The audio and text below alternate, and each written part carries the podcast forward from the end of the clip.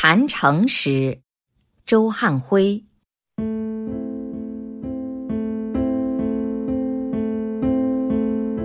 一个真正的人，总是以诚为荣，以伪为羞，不隐藏真相，不掩过是非，心口如一，磊落光明。谢觉哉同志，一九六二年在解放军总医院透视后，曾戏战一首七绝。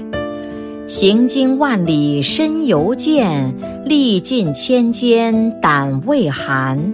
可有沉霞须浮世，敞开心扉给人看。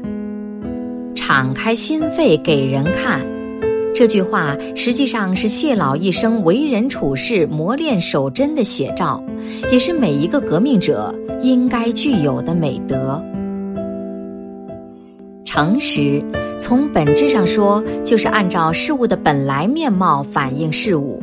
诚实的人尊重实际和真理，是就说是，非就说非，表里不二，绝不为个人私利把谬误说成真理，把卑鄙誉为美德，更不为某种见不得人的勾当把真理斥为谬误，把善良污为恶行。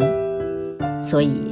诚实的人总是具有坚定的革命原则性，在任何残酷的环境里，在无人监督的条件下，保持革命的气节，忠诚于党和人民的事业。成千成万革命先烈在这方面表现了品德的光辉，许多正直的普通人也具有这种磊落的情怀。如越剧演员袁雪芬，经历十年内乱之后，觉得自己有两件事足以自慰：一是，在那漫漫长夜没有做过一件对不起党、对不起同志的事情；二是，在任何情况下自己没有出卖过良心、说过假话。当时，多少人把说谎。当作攫取荣誉的桥梁，把诬陷别人当作升官进爵的阶梯。袁雪芬能够做到这两点，表明她真正具有诚实的美德。如果这种美德能普及社会，那么正气就能伸张，真理就能昭明，邪气就将收敛，人与人的关系将变得纯洁亲密，社会风气将变得淳朴美好。诚实不仅是做人的准则，也是我们的事业胜利前进的保证。谎报军情要打败仗，谎报农情会减产失收，谎报商情要在竞争中被淘汰，谎报国民经济形势，党和国家就不可能制定正确的方针政策。人们对说假话之风是深恶痛绝的。全国劳动模范耿长所是不说假话的。有一次，记者把他所在的河北饶阳县武工大队的粮食估产错报成实产，耿长所发现了，马上找到这位记者要求更正。记者说：“已经见报了，反正上下也相差不了二十斤，算了吧。”耿长所严肃地说：“那可不得了。”二十斤雪花膏擦在脸上，俏姑娘也变成了丑八怪。这样做不仅在群众中影响很坏，还会给领导上指导工作造成错觉。这是帮俺五公里的倒忙哩。我们要懂得诚实的价值，不要把人的这个高贵品德轻易丢掉。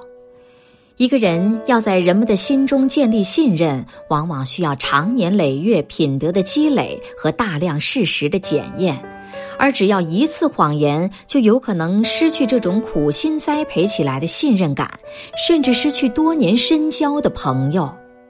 有的人以为在生活小事上随便讲一句谎话无害于事，这就错了。你对人讲了一句谎话。为了使这种欺骗维持下去，并且不致意外地泄露真情，就得用十句百句谎话来遮掩，这样你就可能卷入无穷尽的诡辩和蒙混欺骗之中，内心有无限的烦恼与不安。何况从无害的说谎到有害的说谎，从生活小事的欺骗到政治原则上的欺骗，其中只隔一层纸。时间是最公正的裁判员，真与伪、诚与诈都要在他的面前露出本相。若干年过去了，那些诚实的人所领导的地区和单位，工作少走弯路，群众少吃苦头，他们光明磊落的品格赢得了人民的尊敬和信赖。而那些弄虚作假、骗取荣誉的人，在谎言被戳穿后，就理所当然地受到人民的唾弃，落得个脱毛的凤凰不如鸡。诚实这种美德是劳动人民的特性，因为劳动人民自食其力，不剥削别人，他们的经济地位决定了他们不需要存什么害人欺人之心，所以总是能诚实的待人处事。而那些剥削、欺压、愚弄别人的剥削者、野心家和政治骗子，他们不但自己耍尽弄虚作假、欺哄诈骗的鬼把戏，还不准别人说真话，迫使别人说假话，以便搅浑一池水，从中取利。否则，他们就混不下去。因此，坚持做一个诚实的人，并不那么容易。历史上许多有作为的科学家，因为坚持科学的真理，不肯讲假话，牺牲在宗教法庭的酷刑下；张志新烈士因为坚持讲马列主义的真理，不肯讲假话，牺牲在四人帮的屠刀下。无私无畏的共产党人必须坚持讲真话，不讲假话。这是共产主义道德的重要内容，是共产党员做人的起码准则。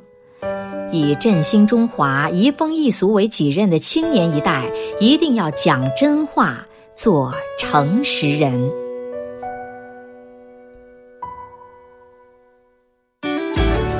更多课文，请关注微信公众号“中国之声”。